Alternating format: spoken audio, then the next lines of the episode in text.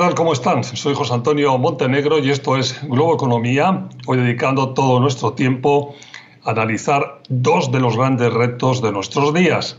Conseguir superar las desigualdades económicas de la población mundial y crecer cuidando el clima, cuidando el medio ambiente. La equidad y el clima son efectivamente dos objetivos primordiales de nuestro siglo no hemos sido suficientemente exigentes con la necesidad de que los beneficios económicos de nuestro desarrollo se repartan entre toda la sociedad. Hemos creado dos grupos cada vez más separados de los que cuentan y los que no, y eso nos está pasando factura. O si prefieren, eso ha salido a la superficie con una urgencia que es preciso atender ya. Urgencia y necesidad de hacer algo eh, tiene también el problema creado con el deterioro del cambio climático. Llevamos décadas hablando del tema, pero los negacionistas y los intereses eh, pegados a las viejas energías fósiles han acallado esas voces de alarma y estamos viendo cómo lo repetidamente anunciado en relación con la catástrofe del clima se va haciendo realidad día a día, lamentablemente. Por si fuera poco, todo lo anterior está produciéndose en medio de una feroz pandemia que estamos atravesando con muchos menos recursos de los que a estas alturas deberían estar puestos en acción en el mundo.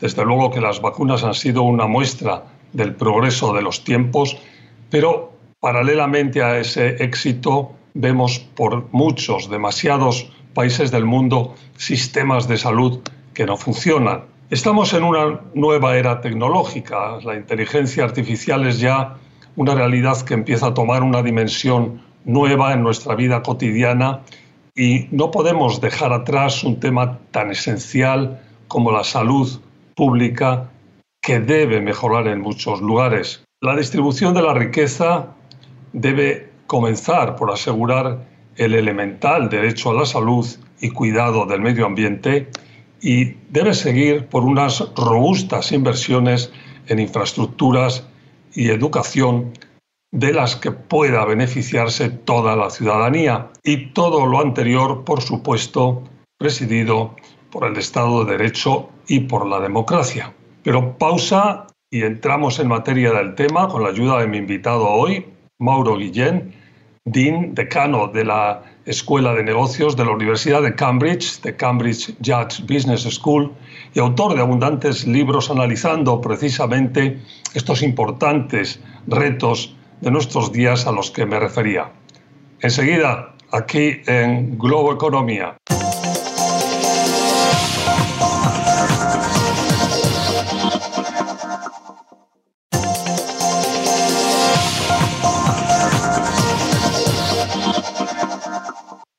Como les decía hace un momento, mi invitado hoy es Mauro Guillén, eh, decano, dean de la Escuela de Negocios de la Universidad de Cambridge, de Cambridge Judge Business School y un gran amigo de este programa por mucho tiempo. Mauro, bienvenido a Globo Economía. Muchas gracias por invitarme otra vez, José Antonio. Y déjame que antes de nada te felicite también por este reciente nombramiento que supone para ti un cambio de continente. Pasas de tu exitosa fase en la Wharton School a, la Universidad de Cambridge. Enhorabuena por eso y entremos en materia justo eh, con un tema que veo que vimos en el equipo de Globo Economía que habías elegido, habíais elegido para una de tus primeras presentaciones en Cambridge, que era la importancia que tiene enfocarse en estos dos grandes retos a los que dedicamos el programa de la desigualdad eh, y el clima. ¿Por qué son tan importantes estos dos temas en este momento, Mauro? Bueno, yo creo que son importantes porque durante los últimos 20 o 30 años no les hemos prestado suficiente atención, ni en Europa, ni en Estados Unidos, ni creo que tampoco en otras partes del mundo. Y estamos viendo las consecuencias. Las consecuencias son, por un lado, una mayor dislocación social, eh, más fricciones políticas. Y luego, por el otro, evidentemente, son lo que estamos viendo este verano, más incendios, más problemas climáticos, más inundaciones. En general, eh, un, clima que es cada vez más extremo, ¿no? Y que pues los científicos nos dicen que tiene que ver con el calentamiento global. Y por supuesto, José Antonio, también los dos están vinculados, ¿no? Es decir, al final el cambio climático va a afectar más a los países más pobres del mundo y también dentro de cada uno de los países a las personas con menos recursos. Luego el cambio climático también puede contribuir a aumentar la desigualdad. Déjame que los analicemos un poco separadamente. La desigualdad, la, falta de equidad. ¿Qué, ¿Qué hemos hecho mal en todos estos últimos años, décadas? Bueno, yo creo que lo que mm, no hemos hecho bien es olvidarnos de las personas que han perdido su puesto de trabajo, de las personas que se han quedado atrás, retrasadas, rezagadas en este proceso de globalización. El cambio tecnológico ha destruido puestos de trabajo, ha creado otros muchos, eh, pero claro, aquellos que perdieron su puesto de trabajo no necesariamente están educados o entrenados para poder ocupar uno de los nuevos puestos de trabajo que crea la tecnología. Y nos hemos olvidado de esa gente. Y bueno, pues eh, como sabes, esto se ha traducido en mucho malestar social y también en que en las urnas, en las elecciones, tanto en Europa como en Estados Unidos, las opciones más extremistas, los políticos más populistas, han conseguido más votos, ¿no? Porque mm, nos hemos olvidado de esa gente y claro, esa gente está frustrada, está enfadada, se siente eh, orillada ¿no? por este proceso de globalización y de cambio tecnológico. El clima, el otro, el otro tema que, bueno, yo decía hace un momento en la introducción, que no será porque no hemos tenido cantidad de luces rojas y alarmas desde hace tiempo y tiempo y tiempo y tiempo, pero como que no, tampoco nos las hemos tomado demasiado en serio. Bueno, nosotros sí, pero ha habido todo un... o, o determinada parte de la población sí, pero pero desde luego ha habido un sector negacionista insistiendo, teniendo muchísimo altavoz eh, en los medios de comunicación y ha habido sobre todo también todo un tema de la vieja economía de, la, de las energías fósiles que solo eh, en los últimos tiempos empieza a ponerse en su sitio. Es la sensación que tengo yo. No sé, ¿qué me dices? Sí, yo creo que en todo lo que tiene que ver con el cambio climático llevamos ya pues 20 o 30 años recibiendo eh, a las advertencias de los científicos. Lo que ocurre es que, claro, la política, la economía a veces interfiere. Es cierto que hasta hace poco, las, por ejemplo, las nuevas formas de generación de energía eléctrica, solar, el viento, eh, pues no eran competitivas, pero ahora sí lo son. Un punto que tú señalabas también, nada más empezar eh, la conversación, que todo esto está muy vinculado, los dos temas, el reto del clima, el reto de la de haber dejado detrás, eh, de no haber enganchado a toda la población en, el avance de los tiempos, a que han surgido eh, cantidad de movimientos autoritarios, movimientos populistas por muchas partes del mundo. Vamos a hacer una pausa y cuando volvamos nos ocupamos del tema de la importancia que tiene seguir todo esto desde el imperativo de la democracia y el Estado de Derecho. Globo Economía.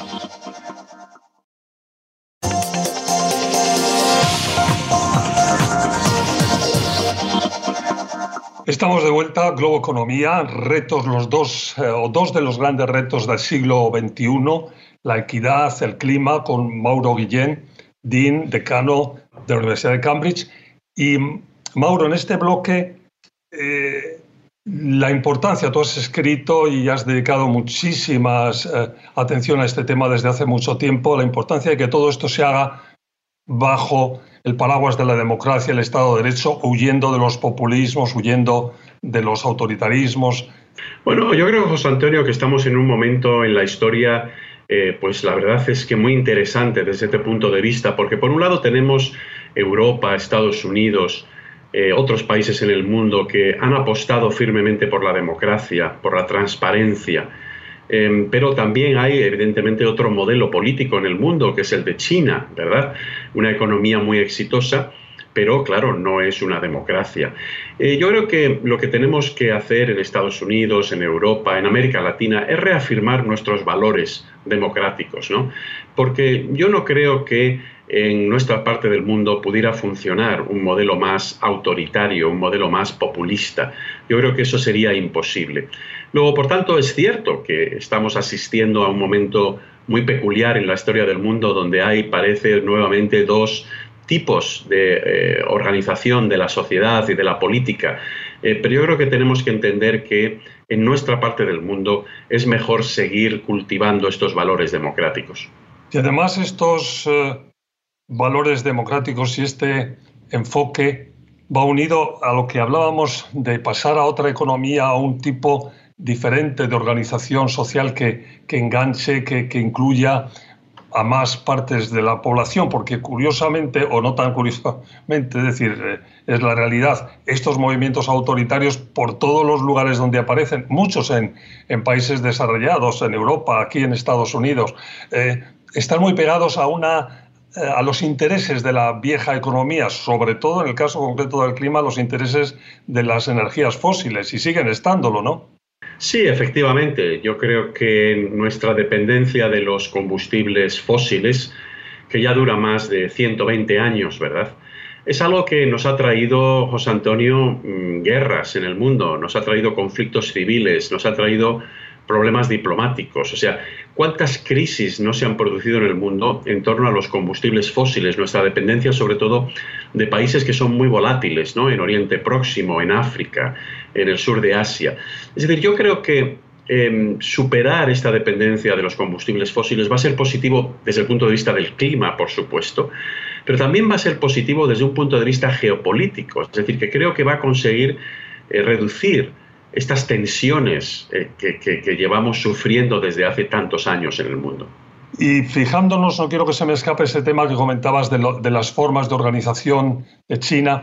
Hemos visto recientemente todo este tema de la intromisión claramente del gobierno chino en lo que hacen las empresas eh, privadas de su país, sobre todo las de tecnología y de educación, pero que es una, bueno, en principio hay como distintas interpretaciones y puedes decir, bueno, lo están regulando un poco, bueno, no sé si lo están regulando o están entrando en, lo que se hace a menudo en estos sistemas autoritarios, que es eh, eh, influir en las empresas privadas, intervenir en las empresas privadas, es decir, ir en contra de lo que son las esencias del libre mercado, que como tú decías, eh, en, nuestra parte del mundo son las que parece que deberíamos de tener. Y por eso esa vinculación tan fuerte entre la democracia y el libre mercado. Es así, ¿no? Sí, efectivamente. Eh, yo creo que hay dos maneras de entender lo que está ocurriendo en China con la regulación de todo tipo de empresas en estos momentos. ¿no? Em, una clave para entender lo que ocurre es evidentemente que quieren eh, evitar un futuro en el cual haya dos o tres grandes empresas en China que controlen todo lo que tiene que ver con la tecnología, ¿no? Pues eh, eso siempre conviene, que haya una acción firme por parte del gobierno, aquí en Estados Unidos se llama la política antitrust, ¿no? Para evitar que haya abusos en el mercado, para que eh, los consumidores al final resulten beneficiarios, beneficiados. Pero yo creo que hay otra clave también de lo que está ocurriendo en China y es que el presidente de China quiere también afianzar su poder, ¿no? Entonces, eh, pues bueno, yo creo que ahí es donde podemos eh, entender mejor el tema de las eh, empresas educativas y los servicios de tutorías, ¿verdad? Es decir, que está tratando de también lanzar el mensaje de que el gobierno está controlando la economía todavía y que tiene capacidad de acción. Ahí estamos en el puro y duro, el otro lado, muy, muy, muy, muy bien explicado por tu parte, de, decir, bueno, aquí el que manda soy yo y mejor que no haya ninguna otra autoridad, eh, aunque sea del tipo que sea, ¿no? Sobre todo en temas educativos en temas que tienen que ver con, con, la población. Tenemos que irnos a una pausa, pero nos vamos y al volver hemos titulado nosotros Tareas para ayudarnos a ir a una sociedad más justa. Sean con nosotros Globo Economía.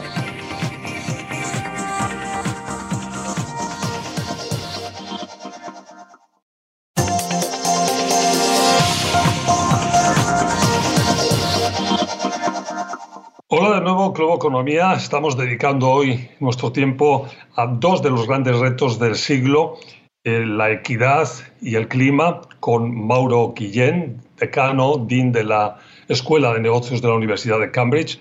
Y Mauro, en este bloque te decía que hemos puesto un título, bueno, quizás demasiado ambicioso, tareas para ayudarnos a ir hacia una sociedad más justa. Y ahí desde el planteamiento académico o teórico, ¿Por dónde deberíamos empezar en este tema, en concreto el de la, equidad, por, un poco analizarlos por separado? Bueno, yo creo, José Antonio, que tenemos que plantearnos este problema de la equidad ¿no? como una prioridad en nuestra sociedad, en nuestros países, distintos países. Eh, yo creo que de lo contrario vamos a tener problemas incluso mayores que resolver en el futuro. Luego, el momento en el cual creo que tenemos que concienciarnos. ¿no? Luego, en segundo lugar, creo que tenemos que pedir a nuestros líderes políticos que también conviertan a este problema de la falta de equidad en una prioridad. ¿no? Y luego, en tercer lugar, yo creo que es muy importante traer también a esa mesa de negociación, quizás que se podría crear para ver qué soluciones habría que implementar, traer a la empresa privada, ¿no? Porque claro, la empresa privada también juega un papel muy importante a la hora de generar puestos de trabajo, de generar oportunidades para la gente, pero claro, con frecuencia pues no eh, ofrecen oportunidades a todo el mundo. Luego yo creo que lo que es más importante es iniciar una conversación ¿no? en cada uno de los países en los que vivimos eh, a nivel nacional eh, para tratar de abordar este grave problema. Tremendamente importante este tema de las corporaciones, ¿no? que es por muchas razones es nuevo, pero del que estamos viendo avances poco a poco, ¿no? Sí, yo creo que cada vez hay evidentemente una mayor sensibilidad hacia este problema. Y bueno, yo personalmente, dado que trabajo en una escuela de negocios, estoy siempre muy en contacto con el mundo empresarial.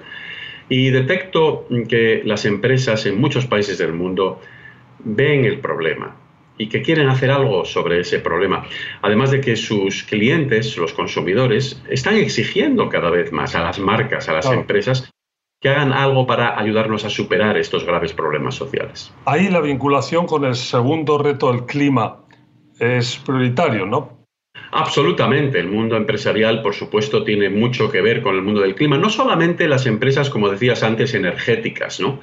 O las empresas que se dedican al sector de los eh, combustibles fósiles, pero en general, porque las empresas evidentemente son unos grandes consumidores de energía, pero no solamente eso, también producen y venden eh, productos eh, que pueden ser más o menos nocivos para el medio ambiente. Luego, por tanto, yo creo que en general el mundo de la empresa es importantísimo a la hora de plantearnos soluciones al problema del cambio climático. Eh, Mauro, nos vamos a tener que ir. En 30 segundos un wrap-up tuyo de la importancia del, de, de, atacar estos dos retos con éxito. Bueno, yo creo que número uno, ser conscientes de los grandes retos a los que nos enfrentamos. Número dos, que necesitamos una acción coordinada a nivel global de muchos gobiernos, sobre todo de los países más importantes. Y número tres, que todos podemos, como consumidores, como trabajadores, hacer algo para ayudar a evitar lo peor del cambio climático en el futuro. Mauro, pues muchísimas gracias por haber estado con nosotros, un placer. Muchas gracias por invitarme otra vez. Fue Mauro Guillén, Dean Decano de la Escuela de Negocios de la Universidad de Cambridge, de Cambridge Judge Business School. Muchas gracias, gracias a ustedes por su atención. Recuerden que aparte de esta versión estándar de Globo Economía, ahora estamos en la versión podcast y que pueden escucharnos en cualquier momento del día, de la noche, cuando lo deseen. Hasta la próxima semana.